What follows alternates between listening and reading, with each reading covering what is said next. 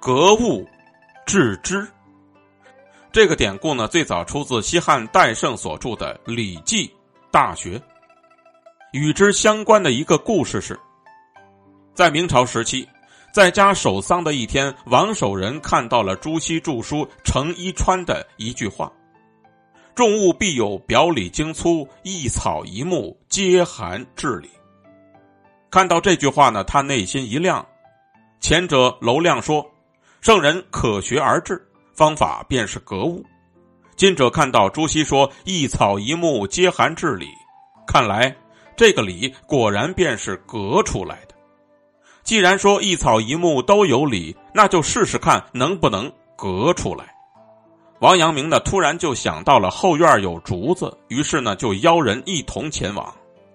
一位姓钱的同学表示欣然同意。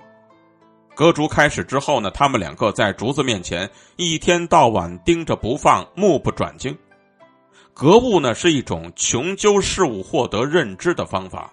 譬如隔竹，就要知道它属于是哪类植物，生长环境、纲目品种以及有怎样的生长规律，这便是事物本身的属性。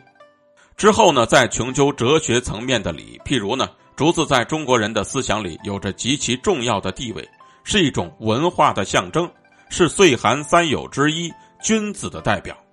按照这种学习方法，时间一长呢，不成一个大师，最起码也能成一个学者。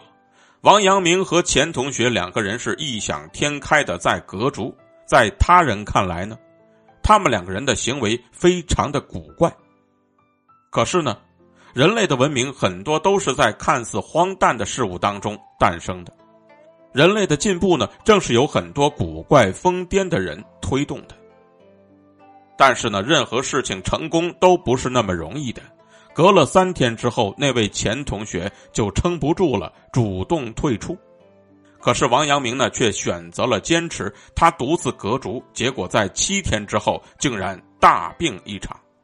因此呢，王阳明就感叹说：“圣贤是做不得的，无他大力量再去格物了。”